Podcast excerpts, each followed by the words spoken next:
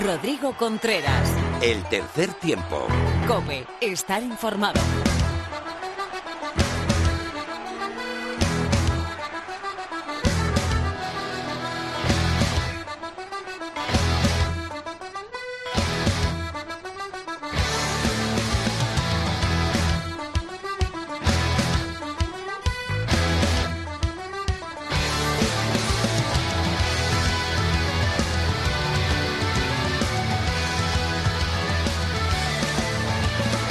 ¿Qué tal? Bienvenido al capítulo 134 del tercer tiempo. Bienvenido a cope.es.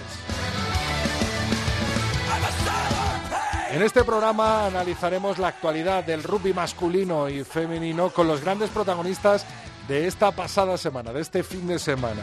Estará con nosotros Jacobo Martín, jugador de la selección española de rugby 7, que por desgracia se lesionó en el primer partido que enfrentó a los eh, Leones eh, de Pablo Feijó en esta eh, serie mundial del rugby 7 y nos contará pues el buen torneo que hicieron sus compañeros y qué tal ha ido esa operación de peroné y del ligamento del tobillo que ha tenido el mismo día de hoy. También felicitaremos, como no, a las campeonas de la Liga Iberdrola 2018, llamando a la capitana del Olímpico de Pozuelo, Amanda Prado, que estará también con nosotros, y Juanpi, Juanpi Brolese, del Complutense Cisneros, el director del Complutense Cisneros, nos presentará esa decimosegunda edición internacional del torneo infantil de la Fundación Cisneros. Todo eso acompañado de nuestras secciones habituales con eh, Mar Álvarez, con nuestro tertulión, con Pepe Ibáñez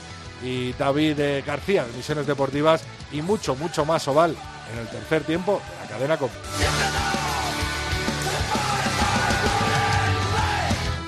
Nos acompaña nuestro técnico Antonio Bravo y aquí a mi derecha tengo a Laura Rubio Valladolid. Muy buenas, Laura. Hola, ¿cómo estás?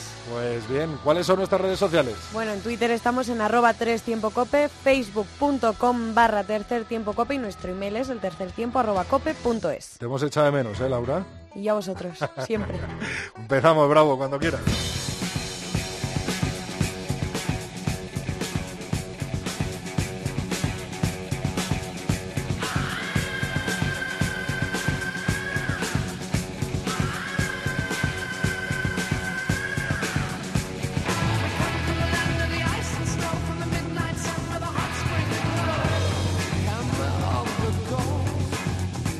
La actualidad de la selección española de rugby vino marcada por ese torneo, especialmente de Hong Kong, en el que los leones de Pablo Feijó pues tuvieron una actuación eh, muy, pero que muy eh, destacable. Séptimo puesto y la verdad es que en un torneo que nos hizo vibrar a todos. ¿Cuáles fueron los resultados de esta selección de rugby 7 española?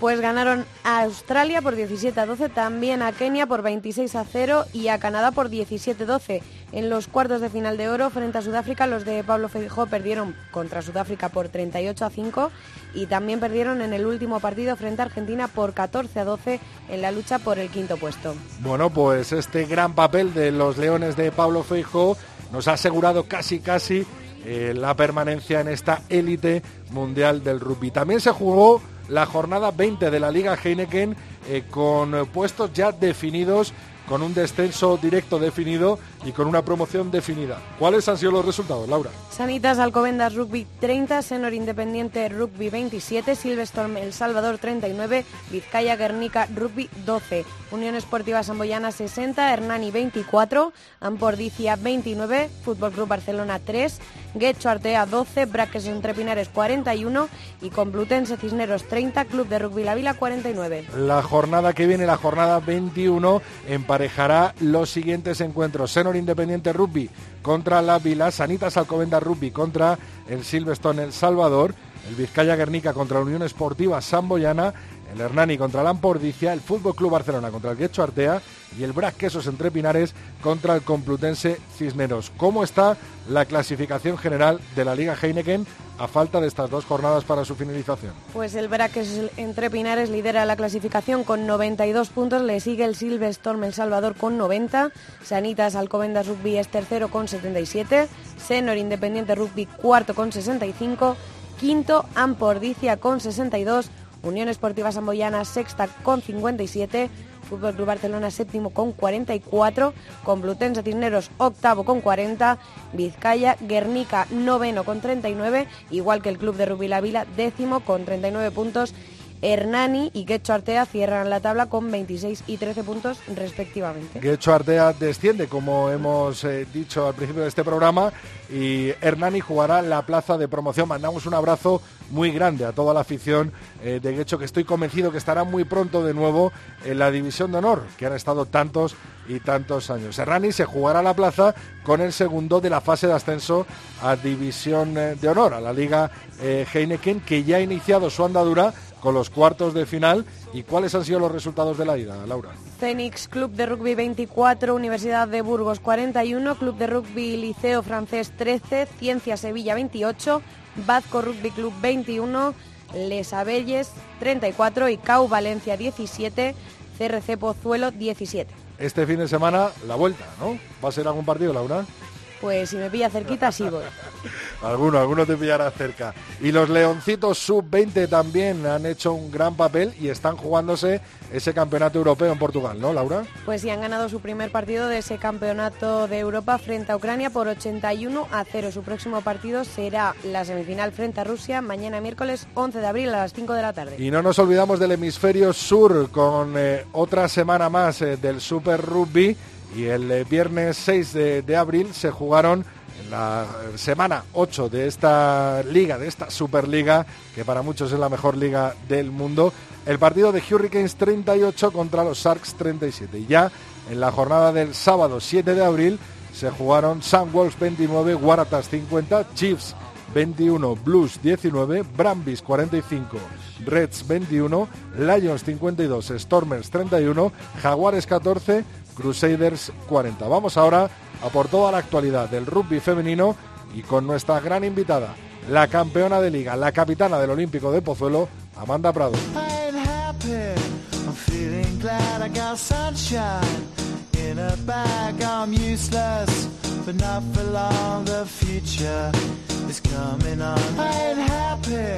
Ya viene por aquí corriendo, como siempre, nuestra compañera Lorena López. Muy buenas, Lorena. Muy buenas, Rodri. Madre mía, vaya fin de eh, que tenemos con las chicas, pero esto además no, no para ¿no? con la Liga Iberdrola, sino que nos sigue otro fin de semana con un partidazo de las estrellas, bueno, con muchas cosas que nos vas a contar ahora en el tercer tiempo. Vamos primero por el principio, como diría aquel que no me acuerdo. El ganador de la Liga Iberdrola ha sido el Olímpico de Pozuelo al ganar al CRAT de Universidad de Coruña allí a domicilio en A Coruña, ¿no?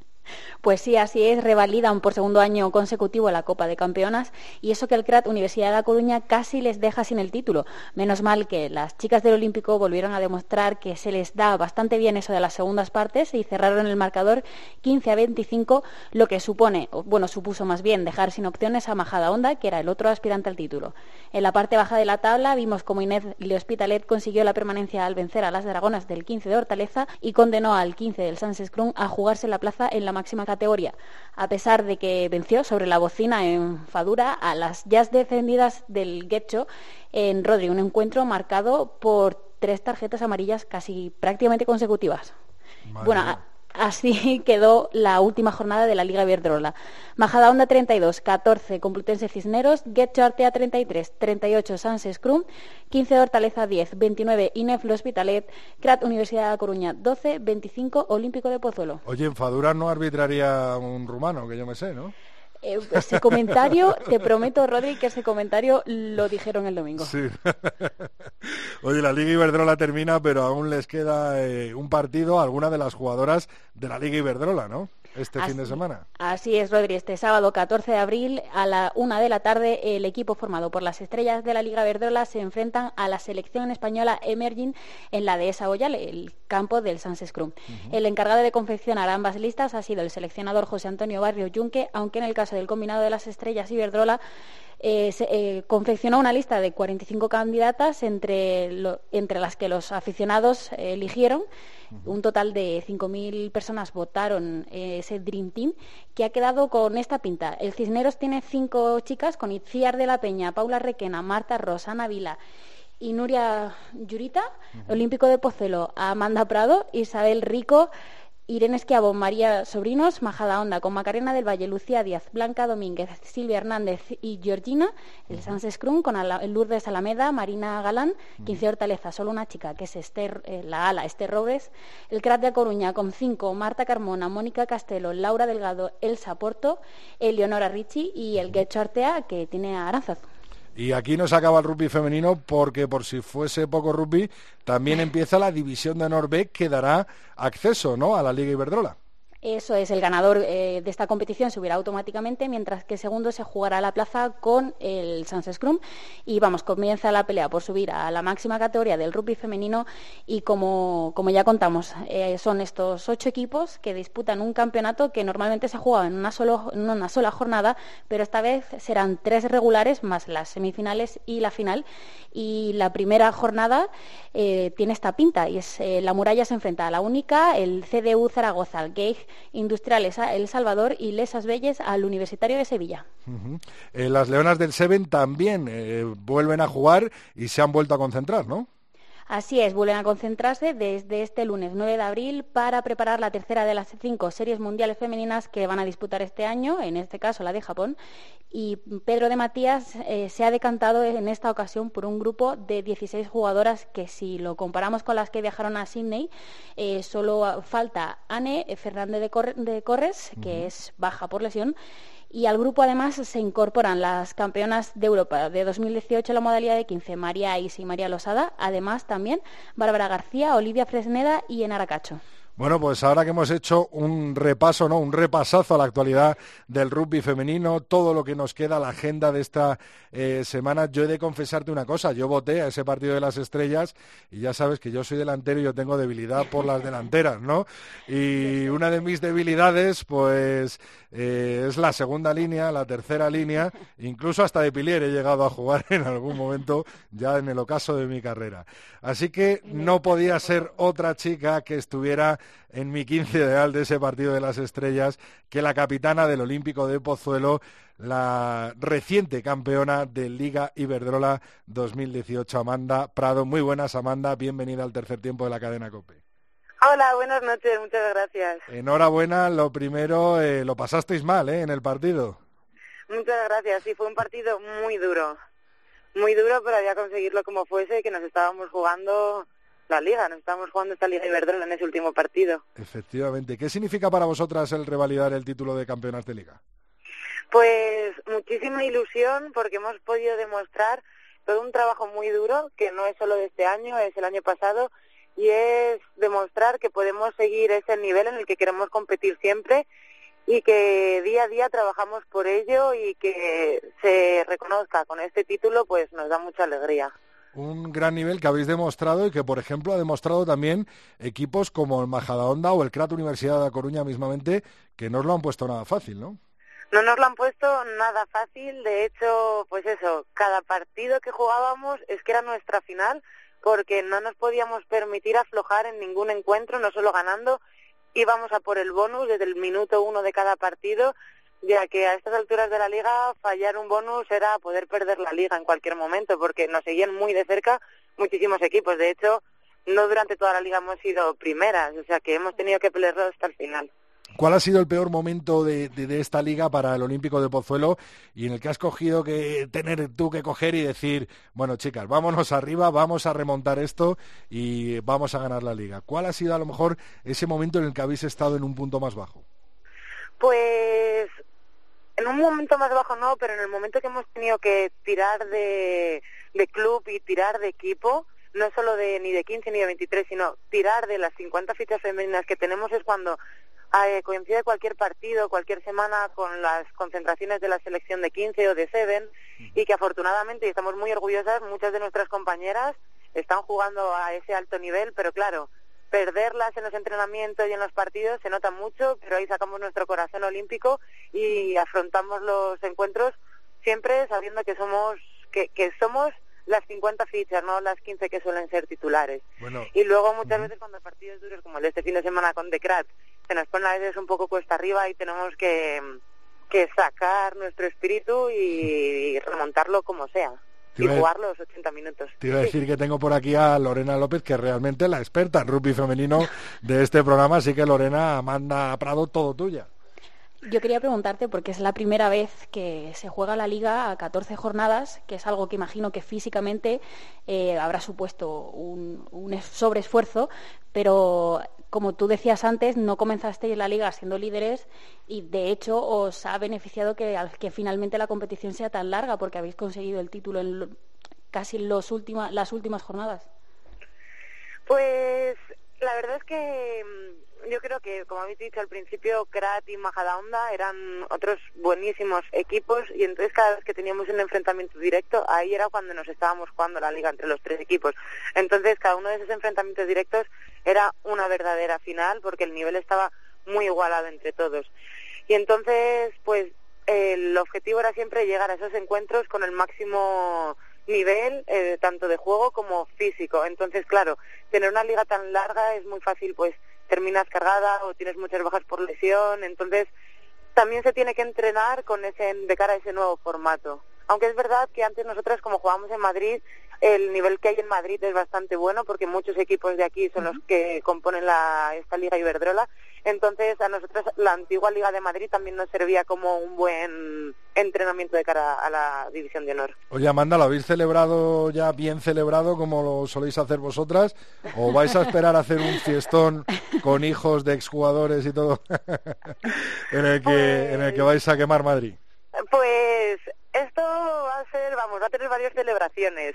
Las jugadoras que viajamos, las jugadoras que nos esperaban en Madrid y luego, por supuesto, cuando terminemos la temporada en el, en el día del club, ahí se celebrará una vez más, porque esto no pasa todos los años. Qué bueno. Eh, Lorena, ¿alguna preguntita más para Amanda? Eh, sí, bueno, eh, comparando eh, vuestra actuación con la del año pasado con la de esta y recordando lo que sí lo que hemos vuelto lo que hemos dicho en más de una ocasión que vuestros principales rivales han sido Majadahonda y el CRAT Universidad de La Coruña, ¿crees que esa, ese triángulo que habéis hecho ahí de las Bermudas entre vosotros tres supone con respecto a que el año pasado acabarais invictas una mejora del nivel de esos dos clubes que también os hace, os fuerza a mejoraros a vosotras, es decir, y a mejorar a la Liga Iberdrola en general?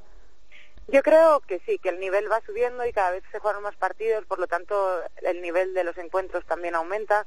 Pero también es verdad que cuanto mejor es tu equipo, mejores jugadoras lo forman. Entonces, más jugadoras tienes convocadas con la selección de 7 y de 15. Entonces, afortunadamente nosotros tenemos una mm, tenemos muchísimas fichas, entonces no dependemos, directamente de ellas, pero se notan muchísimo las jornadas en las que coinciden con concentraciones o no. Entonces eso desde el principio de la temporada sí que sabes un poco con qué jugadores vas a llegar a cada encuentro y para los equipos que tienen varias jugadoras en estas selecciones pues las puede afectar más.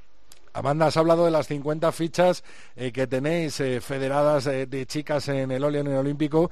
¿Qué pasa con las niñas de Pozuelo? ¿Se animan a jugar al rugby? ¿Te ven, te dan la enhorabuena cuando te ven en algún cole o, a la salida? ¿Hay niñas en Pozuelo que juegan al rugby? Pues sí, cada vez son más. También es verdad que, vamos, por lo menos nuestro club hace una labor inmensa en los institutos de aquí de, de la zona de Pozuelo, ya que es un deporte aquí en Pozuelo importante y la verdad que lo queremos dar a conocer porque cada vez eh, hay más niñas que se animan a jugarlo y en cuanto vienen a probarlo las enganchan. Entonces, poco a poco, como deporte local va teniendo un pelín más de importancia. Bueno, y como decía Lorena justo antes, en la actualidad del rugby femenino, eh, muchas de vosotras tenéis una cita, ¿no? Este sábado a la una de la tarde en la dehesa Boyal, en ese partido de las estrellas, en el que estará el seleccionador nacional José Antonio Barrio eh, Yunque, y bueno, eh, vosotras, tú estarás en el equipo de las estrellas de la liga, ¿no?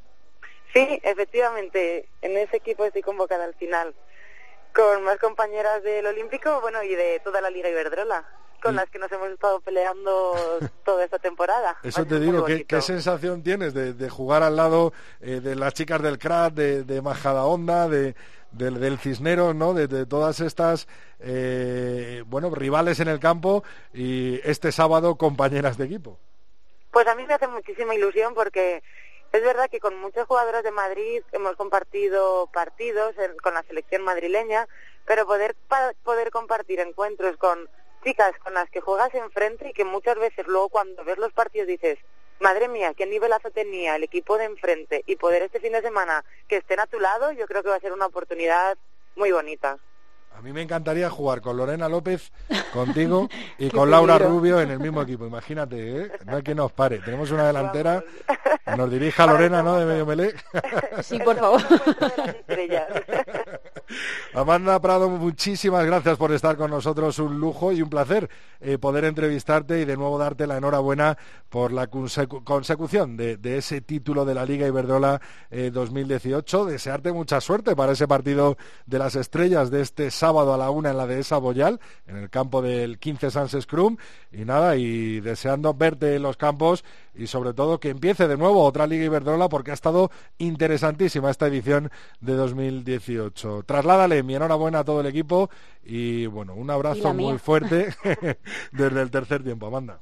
Muchísimas gracias una vez más. Lorena. Rodri. Pues nada, que aquí no termina una semana más. No termina el rugby femenino, sino que tenemos un fin de semana repletito con el partido de estrellas, como has dicho, y sobre todo con esa división de honor B que da acceso al puesto que deja el Quecho en la Liga Iberdrola y a jugar esa promoción contra el 15 Sans Scrum, ¿no? Queda mucho, queda mucho, Rodri. Pues hablamos la semana que viene, el martes, Lorena. Hasta luego. Hasta el martes. Rodrigo Contreras. El tercer tiempo. Cope. Estar informado.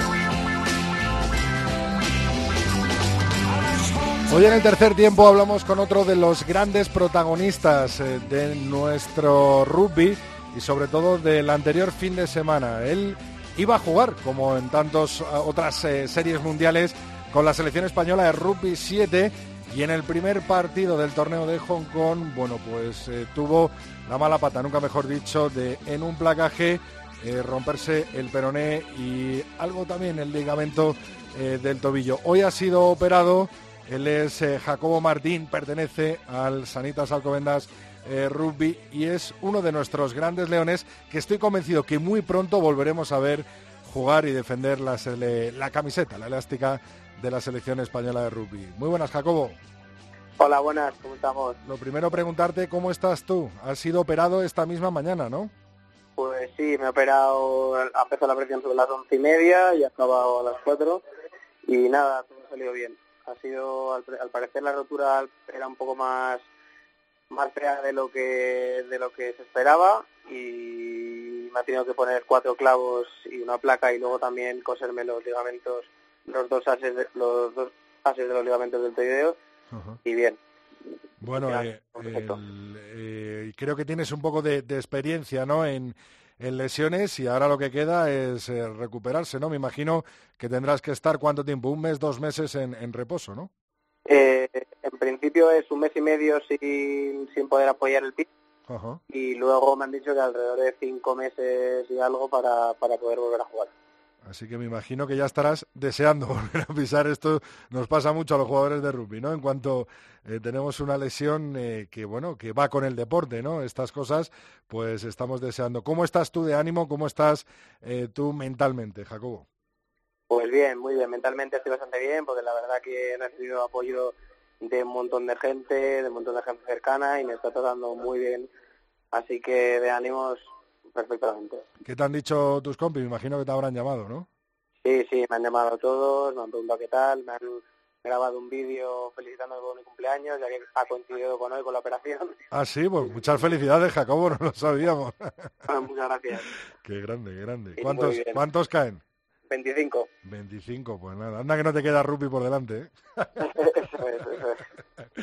Oye, y, me imagino que, que, muy contento con la actuación de, tus compañeros y bueno, y el minutito que jugaste tú en el, en el torneo de Hong Kong, ¿no?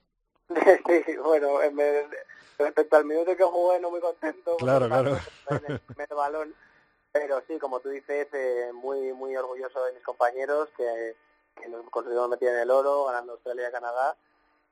Y la verdad que una gozada. Eh, estamos creciendo como grupo. Jacobo, ¿cómo le podemos explicar a la gente eh, esto del rugby 7, los altibajos que puede tener y cómo podemos pasar de hacer dos eh, primeras World Series muy buenas, con buenos resultados, a dos siguientes World Series en las que estamos ahí casi luchando por no quedar últimos, a de repente ahora quedar séptimos ganando a Australia? A un equipo que sabemos eh, que es eh, de rugby de siempre, ganando a Canadá y haciendo un torneo como, como hemos hecho en Hong Kong. Pues bueno, el Seven es un poco así, ¿no? Es, un- es bastante irregular con respecto a la forma de jugar, lo motivado que estés, en, las condiciones físicas en las que llegues. También los otros equipos, pues el- los equipos que lleven y todo eso. O sea que hay muchos factores que te pueden influir en hacer un buen torneo y un mal torneo. Y cuando se salen las cosas bien y se juega bien, pues llegan los resultados. Quedan eh, tres torneos y tenemos muy cerquita el, el objetivo, ¿no? Eh, con la selección española de Seven, que es el quedarnos en la élite mundial, ¿no, Jacobo? Pues sí, eh, ya parece que está más cerca el objetivo y además ahora nos ha tocado un buen grupo con, con Rusia dentro de él y todo para tener otra oportunidad para, para definitivamente eh, mantenernos y dejarlos atrás y poder meternos en el otra vez. Esperemos que sí. ¿Tienes algún eh, truco o algo para no comerte los nudillos, las uñas mientras veas a tus compis jugar en los próximos torneos? sí, el truco es pensar en que lo van a hacer fenomenal y sé que van a salir bien buenos partidos porque es un grupo que está motivado y está contento. Bueno, y de tu, de tu club, de tu equipo, Jacobo, el Sanitas Alcobendas Rugby ha asegurado eh, la tercera plaza en, en la Liga Heineken y ahora le esperan unos eh, playoffs bastante duros, ¿no? Como suelen ser eh, todos los playoffs por la Liga. ¿cómo, ¿Cómo ves? ¿Cómo ves al equipo y, y a tus compañeros de- del Sanitas Alcobendas? Pues les veo bien. Lo que pasa es que sí es verdad que han tenido muchas bajas estos últimos meses, pero bueno, es un grupo que, que yo creo que va a salir adelante y vamos a llegar a los playoffs motivados y fuertes. Un compañero tuyo, Arturo, ¿no? Ha, ha tenido una lesión parecida, ¿no? Hace, Sí. hace tan solo una semana, ¿no? Sí, mi, compa- el, mi compañero Arturo Iñiguez ha tenido una lesión también del peroné y al parecer un poquito de una fisura en la tibia también. Y sí, se operó hace un par de semanas y, y a ver si, si se recupera para la siguiente temporada. Madre mía del equipo que, que tenga que enfrentarse con vosotros eh, cuando reparezcáis los dos. ¿eh? Esa es buena, esa es buena. Sí. Bueno, Jacobo, pues muchísimas gracias por, por atendernos. Recién operado desde el hospital. Te mandamos muchísima fuerza desde el tercer tiempo de la cadena COPE. Y la verdad es que es un lujo tenerte en estos micrófonos, es un lujo verte jugar. Y sobre todo, eh, bueno, pues te deseamos muchísimos años más de rugby. Y como te he dicho al principio, muchísimos años más disfrutando de los grandes éxitos de la selección española de Seven y quién dice que no con el 15 y con Jacobo Martín eh, presente en esas selecciones. Gracias Jacobo y mucha fuerza. Muchas gracias a vosotros y muchas gracias por el apoyo y todo. Un saludo. Un saludo. Rodrigo Contreras. El tercer tiempo. Cope. Estar informado.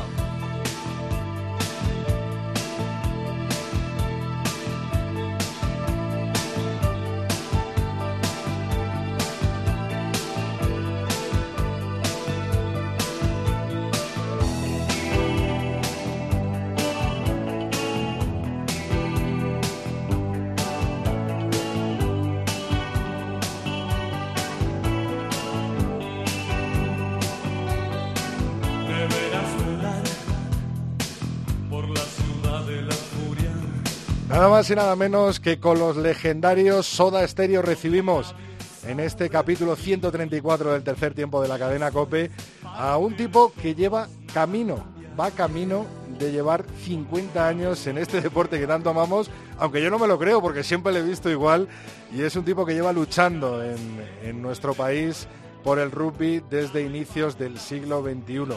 Él es el director del Complutense Cisneros, se llama Juan Piprolese y nos acompaña esta tarde-noche en tercer tiempo de la cadena COPE. Muy buenas, Juanpi. Buenas, Rodri, ¿qué tal? Bienvenido, me alegro de Muchísimas gracias aquí. por invitarme y, y por recibirme y para, para hablar de rugby especialmente. Me decías ahora mismo que desde 1972 jugando al rugby. Así es, así es. Bueno, es, es una cuestión familiar. En mi familia todos hemos jugado al rugby, hemos empezado muy pequeños. Yo empecé con cuatro años, eh, como están empezando muchos niños hoy aquí en España. Y, y sí, Claro, son mu- toda mi vida jugando al rugby. Mis padres juegan al rugby, así que... Qué maravilla y qué ejemplo, ¿no, Juanpi? Bueno, Para todos nosotros, digo, por lo menos, ¿no? No, bueno, a ver, yo creo que, que lo, más, lo más importante del rugby es disfrutarlo. Y yo siempre lo que le digo a la gente es lo que, que mientras el rugby se disfrute, hay que, hay que aprovecharlo y seguirlo y continuar y perseverar y mejorar y cada día.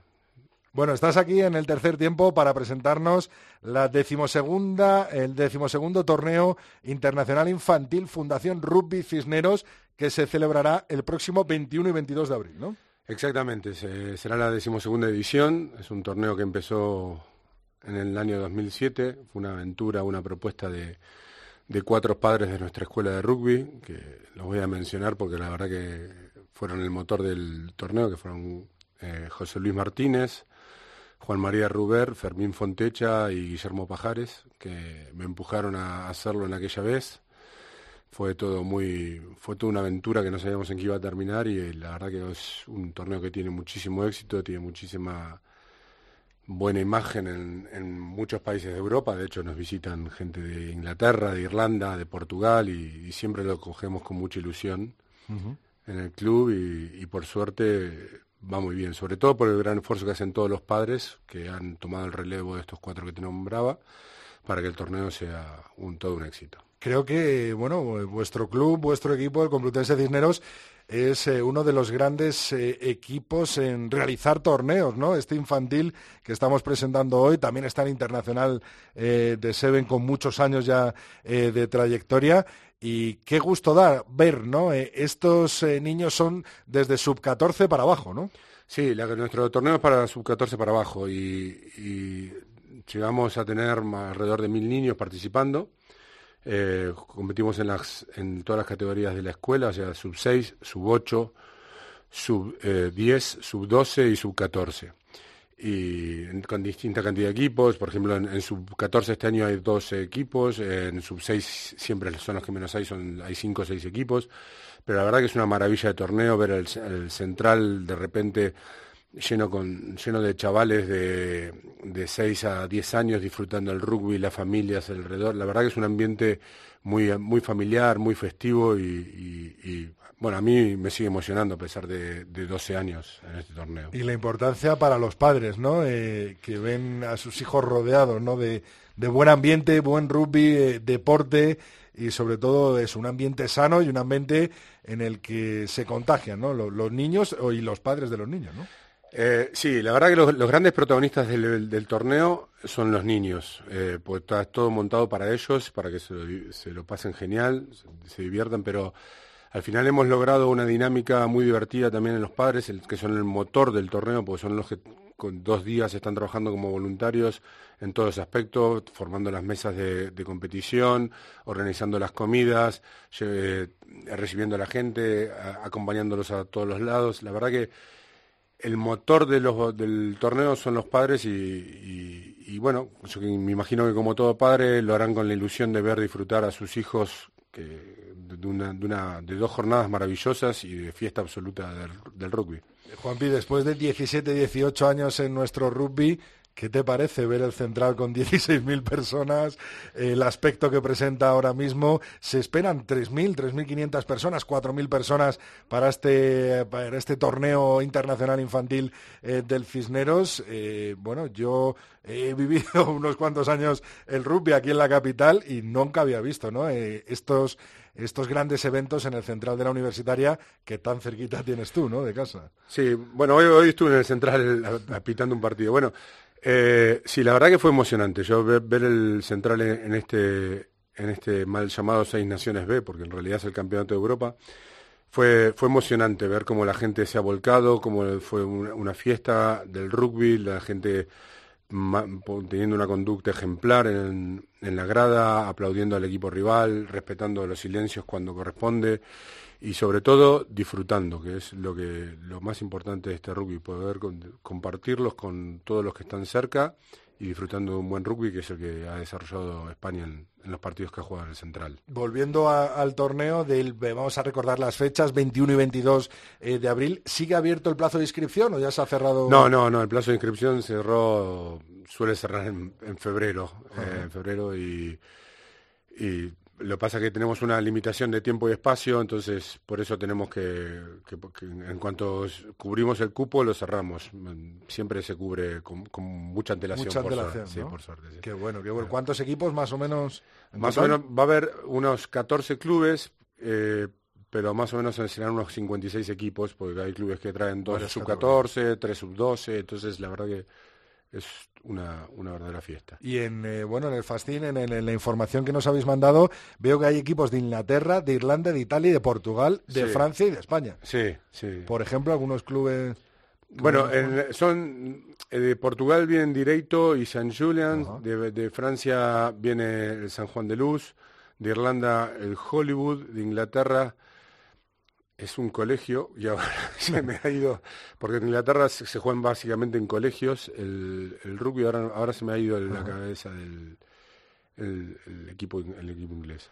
Bueno, pues son equipos eh, que están ahí a... Bueno, el Directo ha venido muchas veces a jugar contra equipos españoles, ¿no? sí, viene todos los años también a participar en nuestro torneo internacional de rugby 7, en el Seven siempre son, son, protagonistas. Es verdad, es verdad. tú que vives tan de cerca eh, la escuela desde un club eh, puntero como el Complutense Cisneros, ¿crees que el rugby crece en España? ¿Crees que cada vez hay más niños y más padres que quieren apuntar a sus hijos al rugby?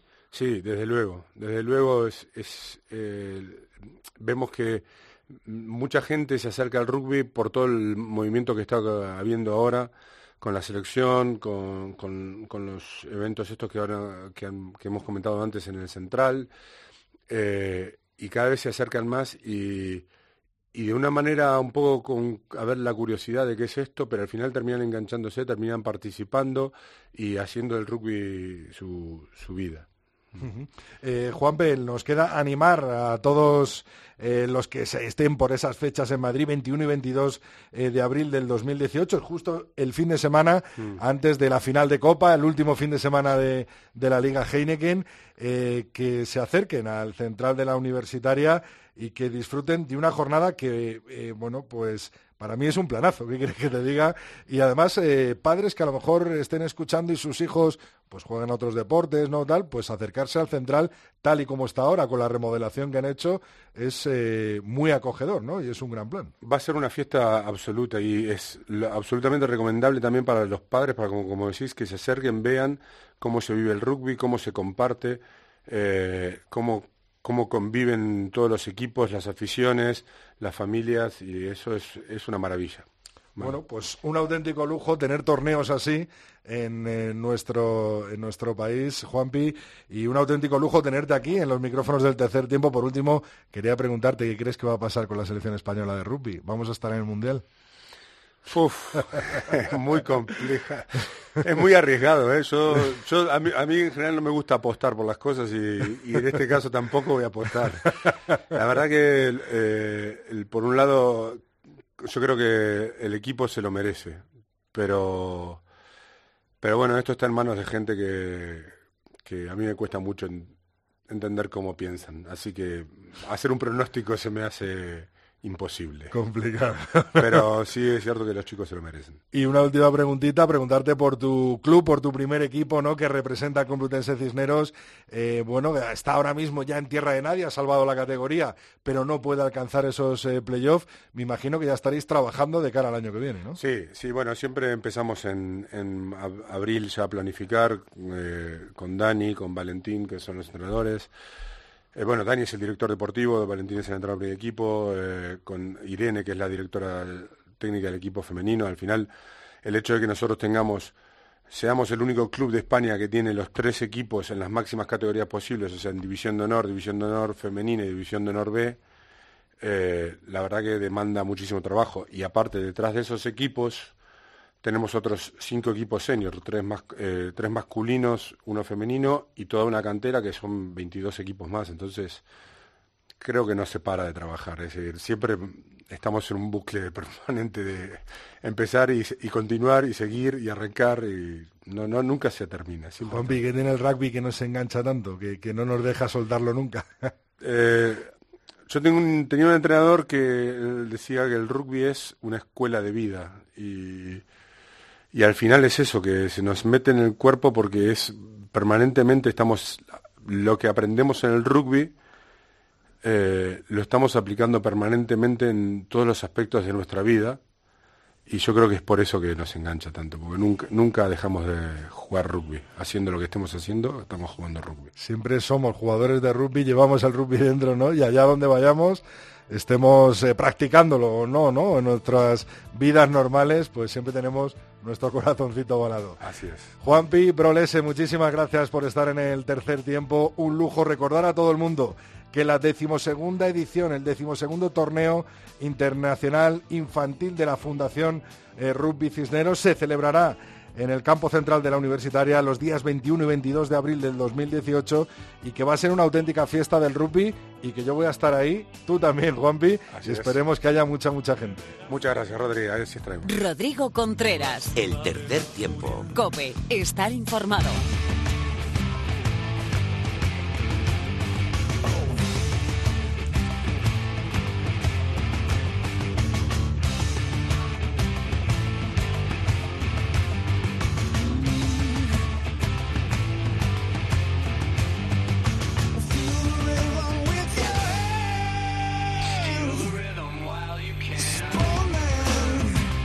Tiempo para la tertulia en el tercer tiempo de la cadena COPE. Ya tenemos por aquí a José Manuel Ibáñez de la revista 22. Muy buenas, Pepe.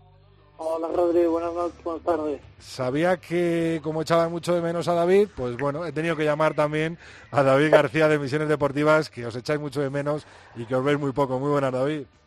Buenas tardes, saludos, Ovales.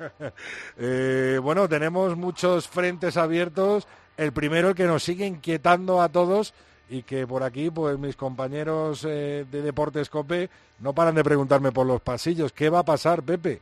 ¿Qué va a pasar con, con esa decisión de World Rugby y con el rugby español, con el rugby 15 español?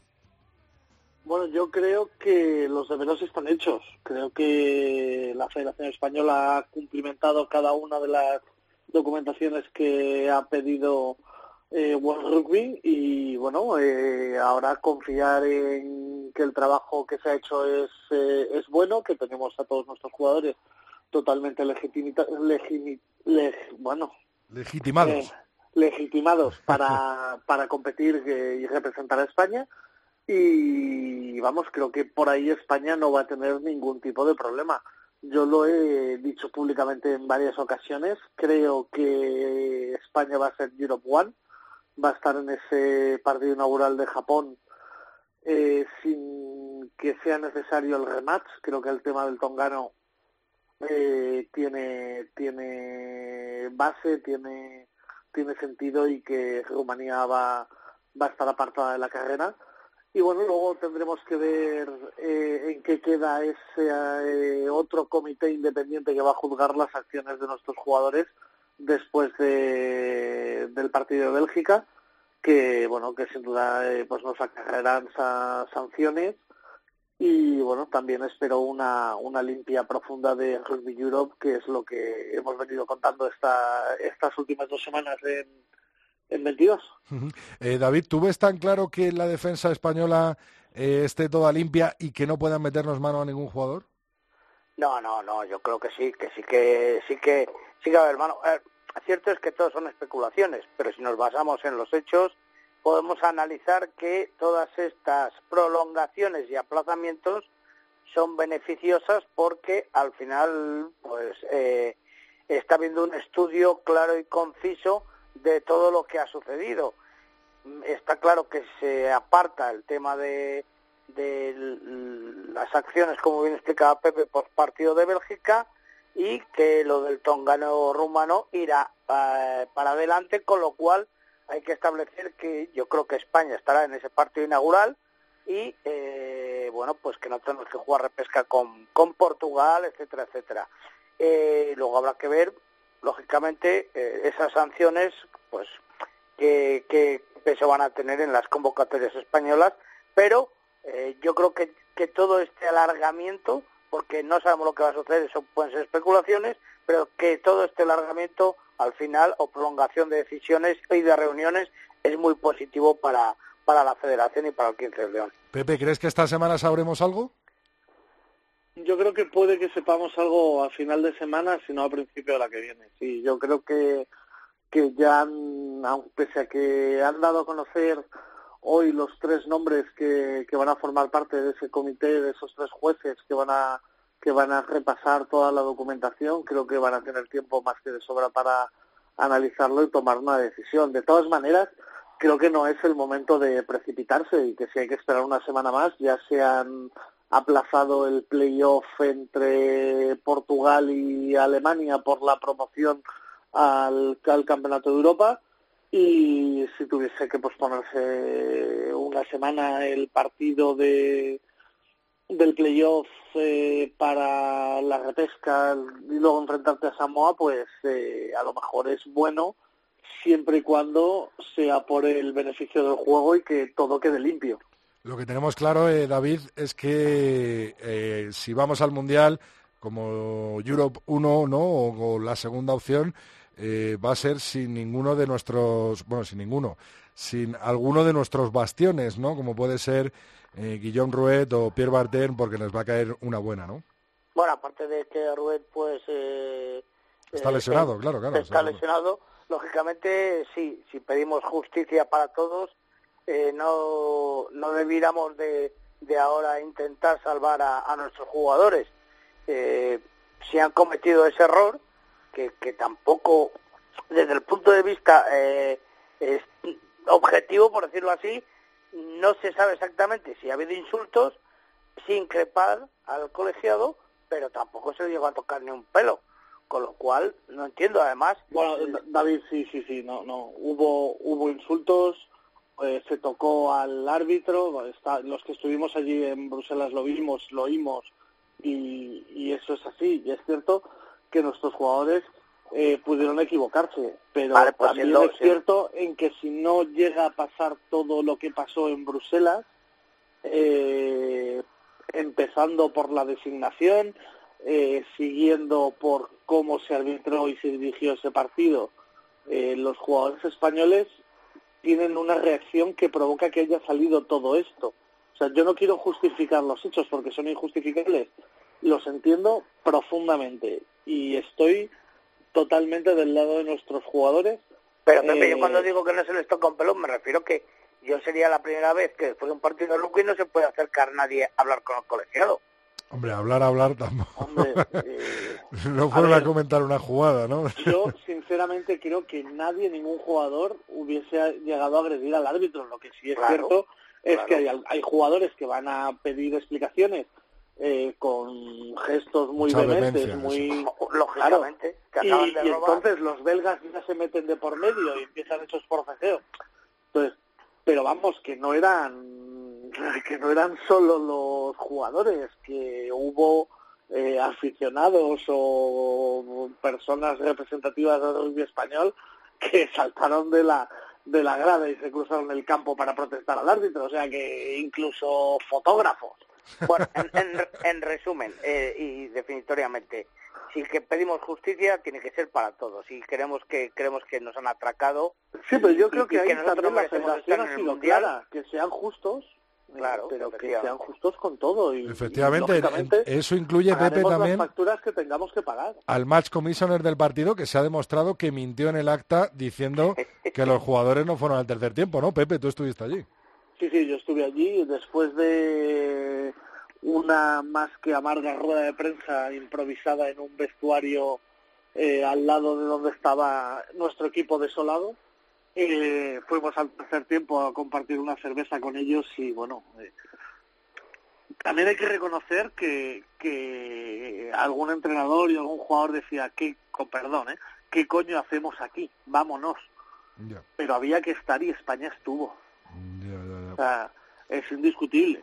O sea, de hecho, vamos, mientras que los jugadores estaban intercambiando opiniones, los belgas con los españoles, con la prensa, eh, Alfonso Feijóo estaba al teléfono ya empezando a mover toda la maquinaria que luego la federación ha puesto ha puesto en marcha.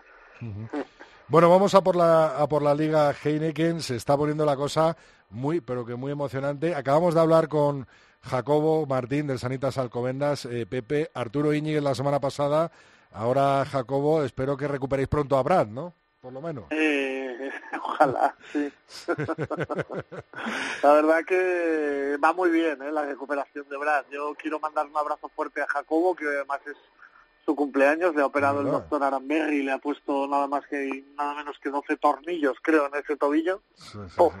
Más de los que pensaba. sí, sí. Y bueno, esperemos que se recupere bien porque tanto en el club se le va a necesitar y con la selección de 7 y por qué no de 15 pues también, ¿no? Eh, David, Y Brad va por buen camino. A ver, creo que está previsto que empiece a entrenar en las próximas semanas y bueno, si todo va bien, pues podrá estar con el equipo en ese partido de cuartos de final. Eh, David, ¿ves eh, capaz a Lampordicia? Es que yo le veo en una forma, eh, en un estado de forma impresionante. ¿Ves a Lampordicia capaz de meter mano a cualquier equipo ahora mismo en, en la Liga Heineken? Sí, sí, además yo creo que, que, que es el equipo que todos temen, incluidos Sanitas Alcobendas, de cara, Estamos todos asustados.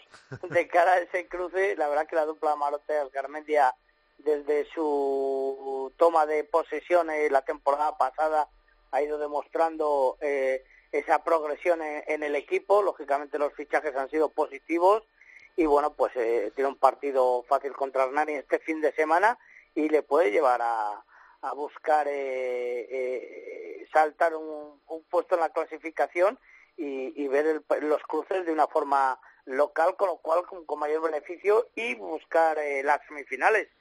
Cierto es que se complica, ¿eh? se complica porque eh, lo hemos visto aquí en los dos partidos de Pepe Rojo, que es un equipo que, que, que ha estado a punto de, de eh, la victoria frente, frente a Braco Silverstone El Salvador.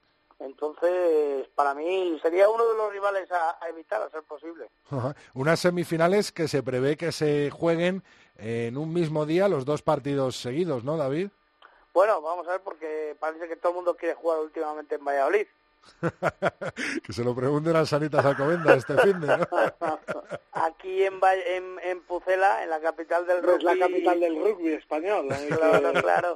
Eh, se habla mucho últimamente de, de esa decisión de, del- del Sanitas Alcobendas jugar en Pepe Rojo y, y, y- y alrededor del BRAC eh, hay cierta eh, molestia, ¿no? Por, por esa decisión, Malestar, o digamos... ¿Sí? ¿Qué? Malestar, sí, que puede ser cierto malestar, que entienden que beneficia claramente a su rival directo por la primera plaza. Oye, ¿va a valer lo mismo ver a, a Alcobendas en, en el Pepe Rojo que en las terrazas, Pepe? Exactamente igual. Bueno, para que el- todos los pucelanos que se quieran acercar, ¿no? Este, este sábado en Sanitas Alcobendas contra el Chami, contra el Silvestre en El Salvador, local Sanitas Alcobendas en el Pepe Rojo. Una cosa difícil eh, de ver, pero que la vamos a poder eh, ver este fin de este fin de semana.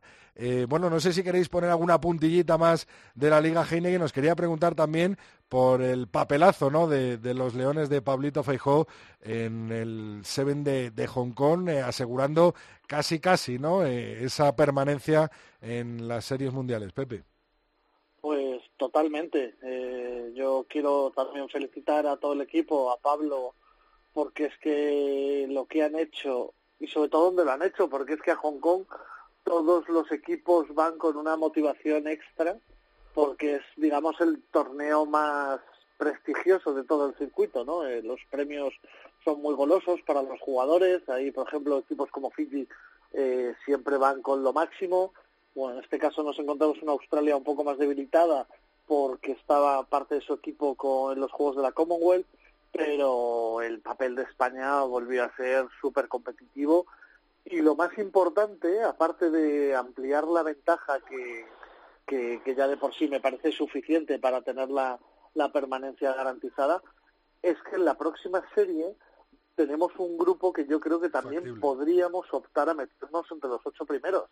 Y vamos, eso creo que sería vamos un éxito rotundo del siete español que en el año de la vuelta a las series mundiales como core team eh, conseguir dos eh, puestos por encima del octavo sería vamos increíble. Eh, Sí, David, ¿ha, podi- ha podido influir esa, ese buen eh, hacer de, de los chicos de Pablo Feijó eh, ante los ojos de, de lo- del comisionado de World Rugby que estaban reunidos en Hong Kong Y yo me lo preguntaba la semana pasada, es decir, la victoria ante Australia, la victoria ante Canadá, el buen partido ante Argentina, eh, bueno, ellos tienen ojos y lo ven, y dicen, ojo que España, pues, pues eh, está ahí, ¿no? Sí.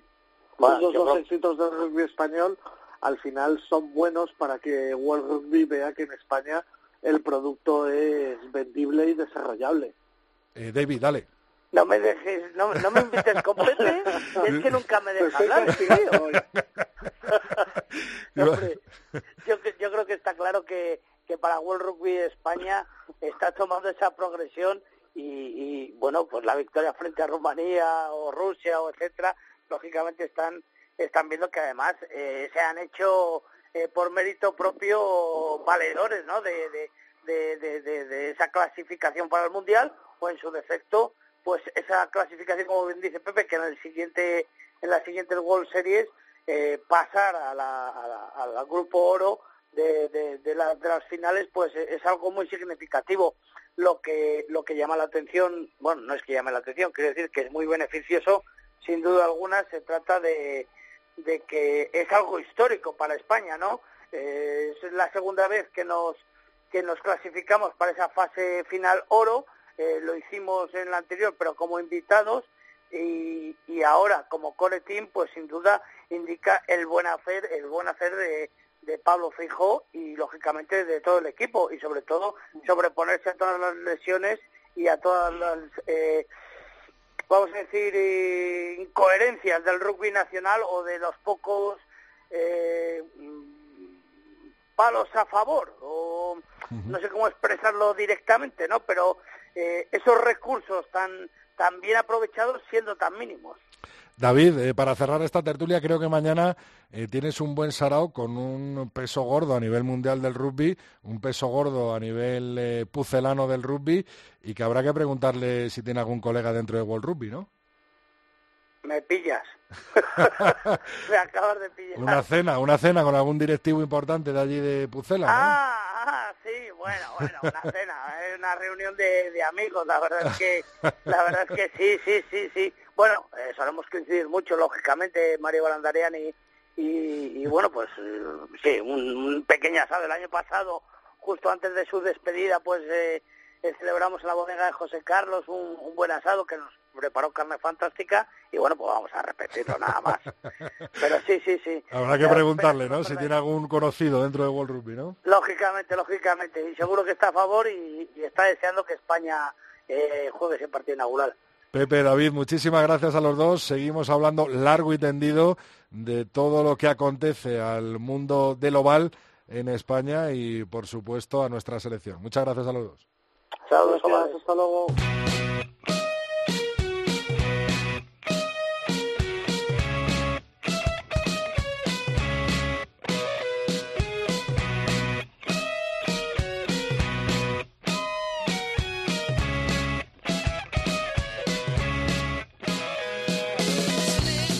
Vaya final de Liga Heineken que se está poniendo con los dos equipos de Valladolid en lo más alto de la tabla. El Sanitas Alcobenda Rugby ya afianzado en esa tercera plaza. En la cuarta y la quinta plaza jugándosela entre el Ampordicia y el Senor Independiente Rugby. Y esa sexta plaza para la Unión Esportiva Samboyana. Ya tenemos con nosotros pues a una de las grandes artífices de que esté esto tan emocionante. Mar Álvarez, muy buenas, bienvenida de nuevo al tercer tiempo. Hola Rodrigo, ¿qué tal? Pues eh, la verdad es que con una sonrisa oreja a oreja por cómo se está poniendo todo el tema y sobre todo por tenerte aquí de nuevo y que nos hables de un tema que nos dejamos un poco colgado la semana pasada, como es los medios de recuperación, los medios eh, para recuperarse. Mar, todo tuyo. Pues nada, nosotros siempre insistimos que, insistimos que los más importantes son la hidratación, la buena alimentación y el descanso, el sueño, pero luego además podemos jugar con otros medios como son, por ejemplo, el frío, las prendas compresivas cuando viajamos, el masaje miofascial, eh, bueno, eh, la hidroterapia y todos esos que más o menos podemos manejar en, en, clubes normales, porque son baratos y son asequibles. Pero sí que hay que concienciar a los jugadores que los tres más importantes, las cosas que mejor nos recuperan, es comer bien, eh, tener un buen nivel de hidratación y, y descansar las horas adecuadas, más de ocho horas, y, y incluso a veces con una pequeña siesta antes de la segunda sesión. Pues vamos a repetir bien estos tres eh, eh, pilares fundamentales, que es comer bien, hidratarse y descansar bien, ¿no? Eso es. Y en el descanso, pues bueno, eh, hay que tener en cuenta que también eh, es bueno que sigamos las mismas horas, o sea, que no un día nos vayamos a las 3 y nos despertemos a las 12 de la mañana, sino que tengamos un- una rutina diaria que haga que, nuestro descanso sea, que nuestra hora del sueño haga que nos vayamos a la cama siempre a la misma hora, entonces nos lo pida el cuerpo. Y eso hace que nuestro cuerpo esté acostumbrado a recuperarse a las mismas horas. En otros medios, otros métodos de, de recuperación eh, más secundarios, como has dicho, eh, como son el frío, el eh, mesofacial, eh, bueno, pues, ¿cómo intervienen ¿no? en el cuerpo? ¿Por qué son buenos también? Bueno, los, otros mé- métodos lo que hacen, lo que buscamos con ellos es reducir la inflamación que ha producido el ejercicio y, y también mejorar la circulación, porque eso hace que los, las sustancias que tenemos de desecho se muevan antes y nos recuperemos antes. Y bueno, pues con respecto al frío podemos usar baños con agua fría, baños con hielo, cámaras especiales que tienen frío seco, pero esto es bastante caro, más o menos eh, creo que ningún club español lo está usando ahora mismo. Eso te iba a decir, que Eh, na- nadie lo tiene en su casa, ¿no? no, no, no, eso es bastante caro, pero sí tenemos el, el frío, o sea, hacernos una bañera con hielo o en el vestuario, meter unos cajones con hielo Que es barato. y, y también contrastes frío-calor para eso activar la circulación y que nos recuperemos antes. Ajá. Muchas veces eh, la gente pregunta, ¿no? Incluso gente eh, que va al gimnasio o que corre, ¿no? Por, por el parque, eh, oye, me pongo un poquito de frío. Yo creo que siempre es conveniente, pero cada uno, cada cosa tendrá su tiempo, me imagino, en las medias de compresión también, ¿no? Sí. Sí, esto es importante, que el frío no siempre hay que usarlo porque sí, porque es importante cuando la prioridad es la recuperación. Pero si tú haces ejercicio normal y no estás demasiado cargado, no tienes, o sea, eh, piensa que el frío reduce tanto la inflamación que bloquea algunas adaptaciones, como por ejemplo cuando nuestro objetivo es la hipertrofia, que al final es una inflamación del músculo que produ- va produciendo adaptaciones. Entonces, dejamos la, el, el comodín del frío para cuando realmente eh, la prioridad es la recuperación para estar frescos para el partido, pero no lo hacemos todos los días y todos los entrenamientos, porque al final estamos perdiendo lo que buscamos con el entrenamiento. Claro, jugadores como Juan Anaya, por ejemplo, se da poco frío, ¿no?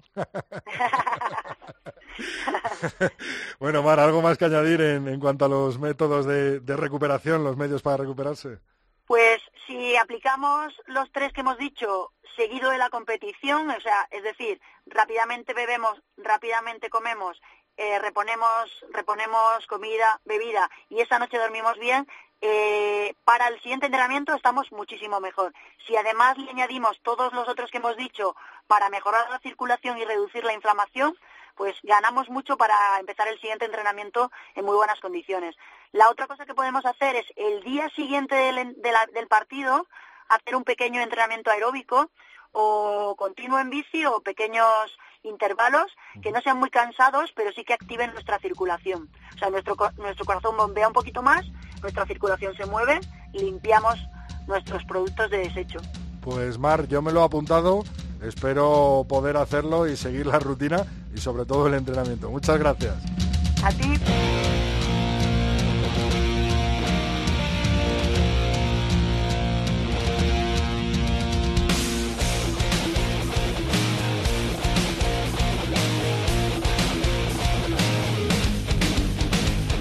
Vamos a ir echando el cierre a este programa 134 del tercer tiempo, pero antes quiero mandar un saludo a nuestra Alhambra Nievas disfrutando de la costa australiana, nada más y nada menos que en Gold Coast, ¿eh?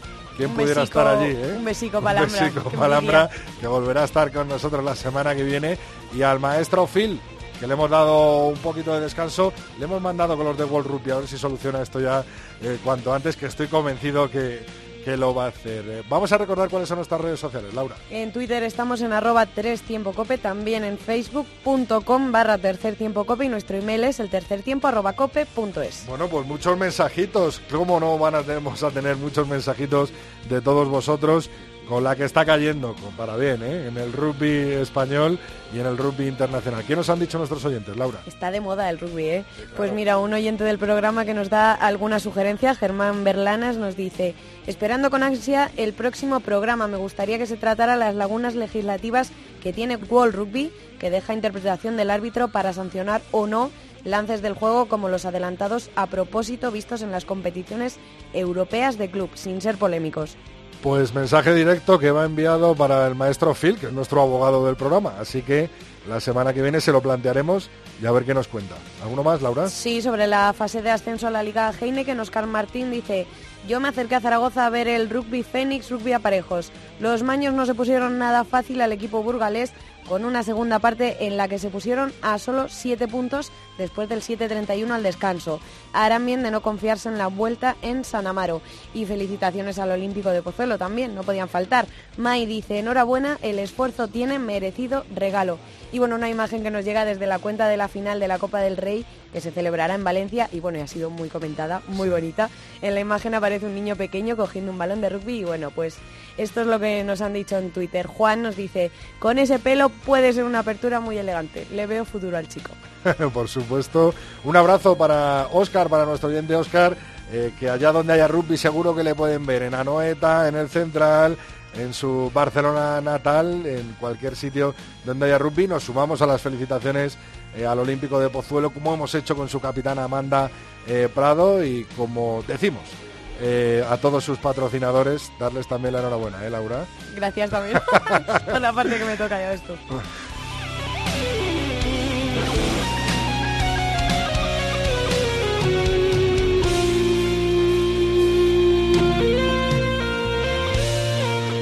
Hasta aquí ha llegado esta entrega 134 del tercer tiempo en cope.es. Te recuerdo que el 21 y 22 eh, de abril podrás disfrutar en el Central, en Estadio Nacional Complutense eh, de Madrid, de el duodécimo o décimo segundo eh, torneo internacional infantil organizado por Rugby Cisneros, por la Fundación Rugby Cisneros y que yo voy a estar allí, Laura también, y por supuesto que nos vamos a llevar a Bravo que va a disfrutar como un enano. Muchísimas gracias a todos. Nos vemos el martes que viene en cope.es.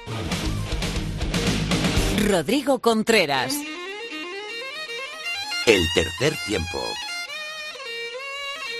Cope. Estar informado.